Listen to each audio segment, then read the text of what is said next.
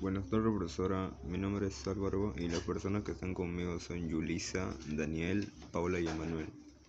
Hoy hablaremos sobre uno de los desastres naturales. Daniel, tal vez quieras decir sobre qué desastre hablaremos.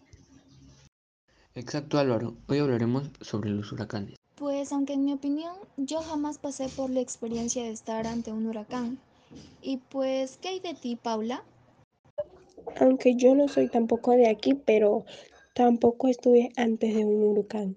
Es verdad, yo tampoco he estado, pero siempre quería saber cómo se ve un huracán por dentro. Tal vez se ve bastante interesante, me refiero.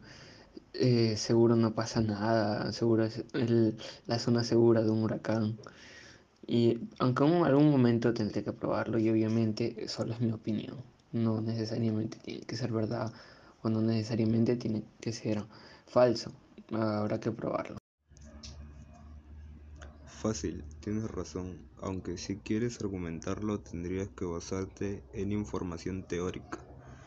Por ejemplo, los huracanes se originan en el océano en aguas cálidas, 26 grados centígrados mínimo, y en presencia de mucha humedad atmosférica y la diferencia de peso entre las masas de aire caliente y frío que el viento entonces pone en movimiento. Se empujan cíclicamente la una a la otra formando una espiral, aire caliente hacia el interior, aire frío hacia afuera, hasta generar un centro de baja presión que hace crecer el circuito o eso creo. A decir verdad, no sé qué tanto tengas razón, pero lo que acabas de decir parece razonable y creíble. Bueno, como ya saben, hoy hablaremos sobre los huracanes. Comenzaremos por contarles qué es huracán, luego su origen, así como también su historia, luego su estructura, después de eso su nomenclatura y también seguiremos con las categorías. Como ya saben, ninguno de nosotros ha estado antes de un huracán, de modo que la mayor parte de la información será teórica y algunas cosas hipotéticas. Como todos ya sabemos, los huracanes han causado que mueran demasiadas personas y que hayan muchos heridos. También que se destruyen las casas, los bienes de muchas personas. Y también se destruyen algunos de los sueños de las personas. Es por eso que siempre es bueno saber cómo afrontar dicho desastre natural. Aunque obviamente funciona de manera diferente que el maremoto, tsunami o terremoto pero claramente aún así destruye y cada categoría afecta en magnitudes diferentes. O sea, cuanto más sube la categoría, más fuerte es el huracán y mayores son los daños. Bien chicos, ya que decidieron hablar sobre los huracanes, ¿alguno de ustedes sabe qué es un huracán? Paula, tal vez nos quieras decir qué es un huracán según lo que tú crees o pienses. A ver, déjame recordar. Según lo que yo creo, un huracán es parecido a un tornado, pero más poderoso. Se podría decir que son más destructivos también por, el hecho de que sus vientos pueden superar las 155 millas por hora, de modo que también más fuerzas al traer a los objetos de sus alrededor. ¿Y tú Álvaro, qué crees que es un huracán? Según lo que yo recuerdo, los huracanes son un tipo de ciclones tropicales caracterizados por vientos de alta intensidad, tormentas eléctricas y lluvias cuantiosas y constantes. Es verdad.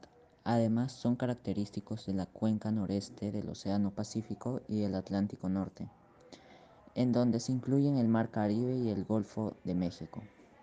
La otra vez me enteré que los huracanes son los fenómenos atmosféricos más violentos de nuestra naturaleza, pues son un proceso natural del planeta Tierra para transportar el exceso de energía del área tropical a las regiones más frías. Es decir, verdad, yo creía que los tornados eran los más fuertes. Además, los huracanes son desastres naturales muy comunes en la región, a menudo ocasionando pérdidas humanas y materiales cuantiosas, y muchos de ellos, de hecho, se conservan en la memoria popular debido a lo brutales que fueron. Estás en todo lo cierto. Sin embargo, los huracanes se forman siempre dentro de una temporada específica y fuera de ella no suelen producirse excepto en casos muy particulares. De modo, esto permite preverlos y tomar las medidas pertinentes para minimizar su impacto. Tengo una duda. ¿Cómo hacen para definir si es huracán o tornado ya que los dos presentan vientos? Sabiendo que los huracanes son parte de la familia de los ciclos tropicales, cuando la nubosidad y viento se organizan en circulación espiral alrededormente de un centro definido de baja depresión, con, con tornados o tormentas eléctricas concéntricas. Alrededor de ese centro se ha formado un ciclo tropical. Ese ciclo tropical se puede clasificar en depresión tropical, tormenta tropical y huracán.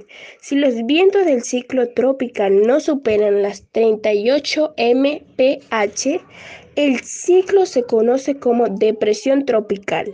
A las depresiones tropical se le asigna un número en secuencia, por ejemplo, depresión tropical 6. Si el sistema cobra fuerte, con vientos entre 39 a 73 mph, se conoce como tormenta tropical.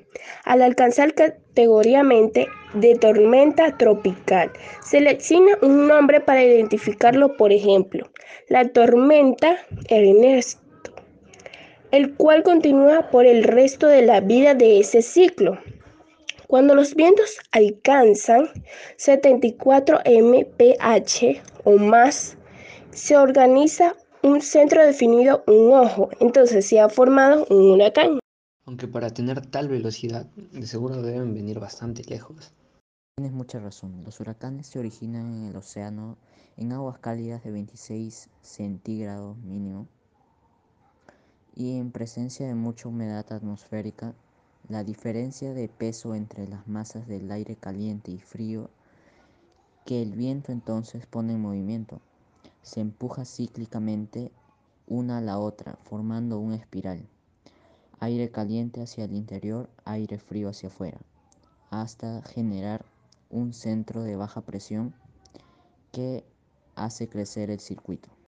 Aunque para algunas personas que no entienden qué es MPH, pues a lo que se refiere mi compañera Paula es que si los vientos del ciclón tropical no superan los 61.1 kilómetros por hora, el ciclón se le conoce como depresión tropical. O sea, es el sistema que cobra fuerza con vientos entre 62.7 a 117 kilómetros por hora, a lo cual se le conoce como tormenta tropical. Y cuando los vientos alcanzan 119 mph o más y se observan un centro definido, un ojo, eh, pues entonces se ha formado un huracán. Aunque similarmente, de acuerdo a su ubicación, pueden llamarse también tifones, cuando tienen lugar en los mares de las islas Filipinas o de China. Pues hablando sobre la estructura, los huracanes poseen una estructura de viento giratoria, observable desde el espacio como una gran espiral blanca, en torno a un ojo o centro de baja presión, lo cual puede llegar a medir casi 50 kilómetros de ancho y en el que se produce una calma relativa.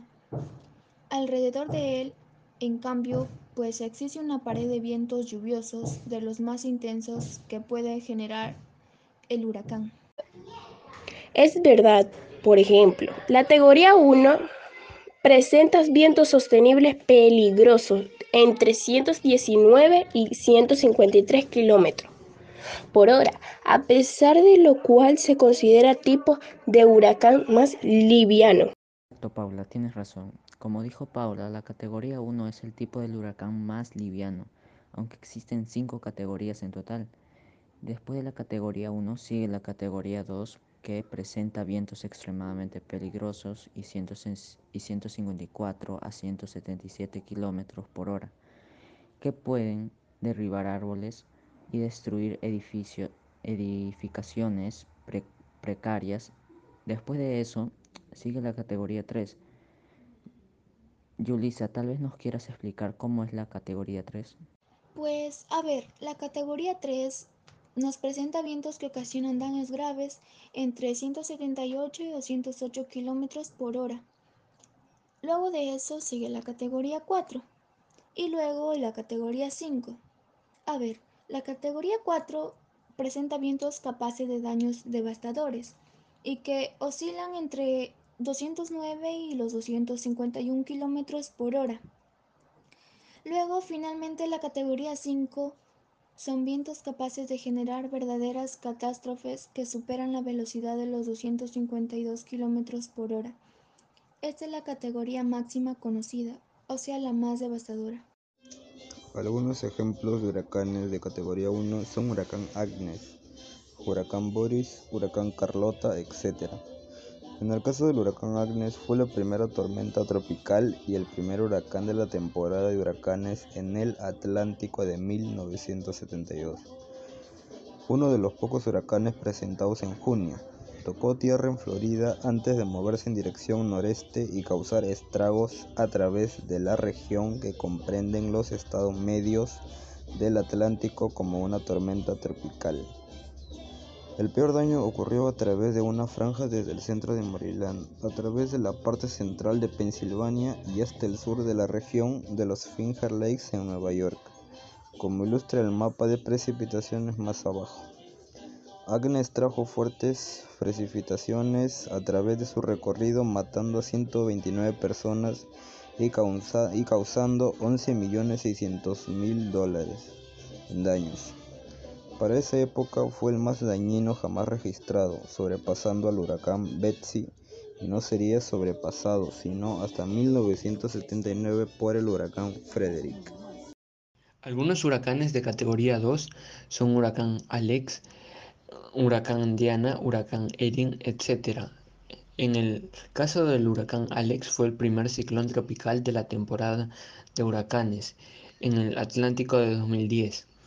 Formado a partir de una potente onda tropical, se desarrolló lentamente en el mar Caribe y se desplazó hacia el oeste mientras se organizaba e intensificaba hasta tocar tierra al norte de, la ciudad de Belice. Eh, su tránsito sobre tierra en la península de Yucatán lo debilitó, pero volvió a ganar intensidad de tormenta tropical al reingresar al mar en el Golfo de México. Alex fue el primer huracán que se formó en el Océano Atlántico en el mes de junio desde el huracán Allison en 1890 mm, de la temporada de 1995.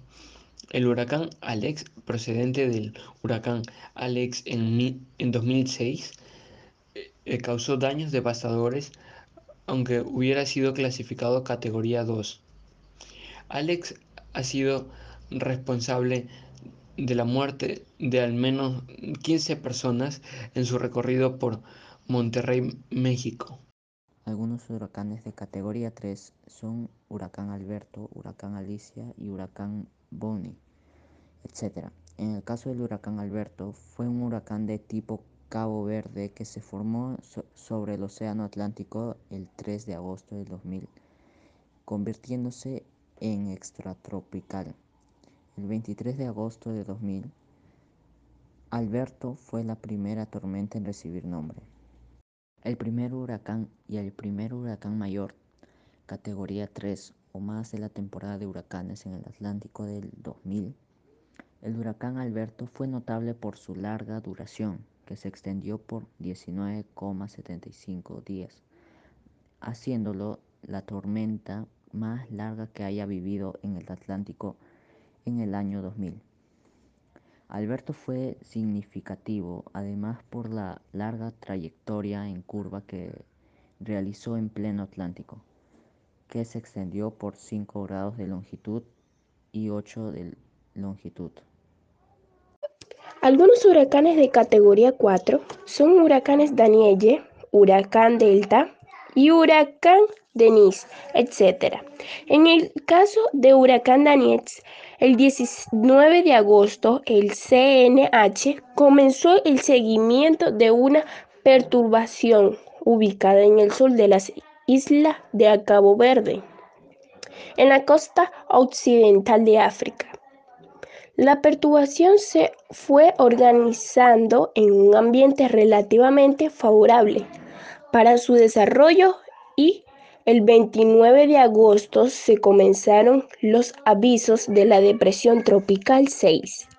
En la tarde del, 2, del 22 de agosto se nombra el sistema tormenta tropical Nayeli, cuarta de la temperatura y al día siguiente Nayeli se convierte en el segundo huracán atlántico del 2010.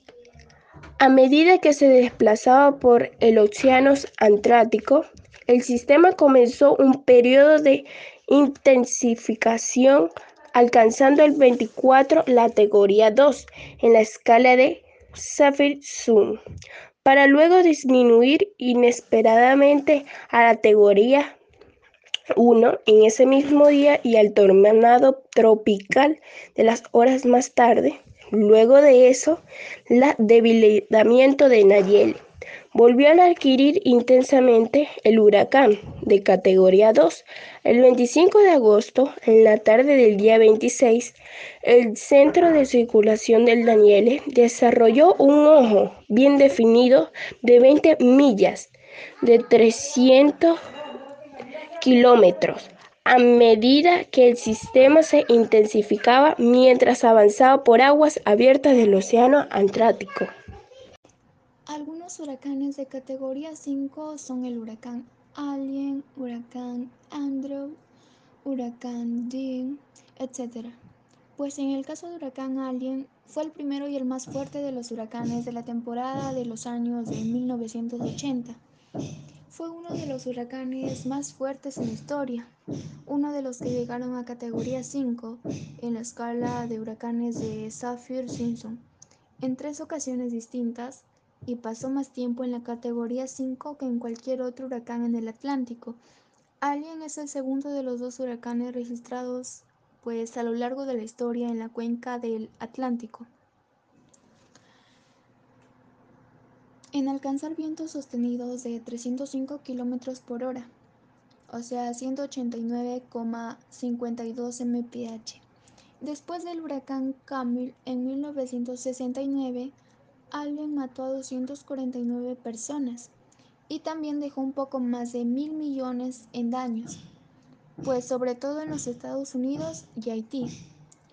Debido a su impacto, el nombre de Alien fue retirado de la lista rotatoria de seis años de nombres de ciclones tropicales en el Atlántico en el año 1981.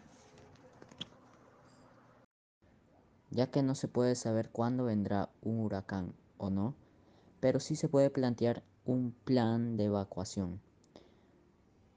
Exacto, Manuel. También no hay que olvidar que no podemos dejar atrás a las personas mayores, ya que lo que se quiere es que haya el menor cantidad de muertos y para eso hay que estar preparados de tener las cosas necesarias que vas a llevar contigo listas. Y las cosas que tienes que tener en cuenta en general para tu mochila de evacuación son la linterna, el botiquín de primeros auxilios, una radio con batería o manivel, algunas baterías, una ración para una semana, lo que son medicamentos, artículos de higiene personal, dinero en efectivo y tu herramienta multiuso.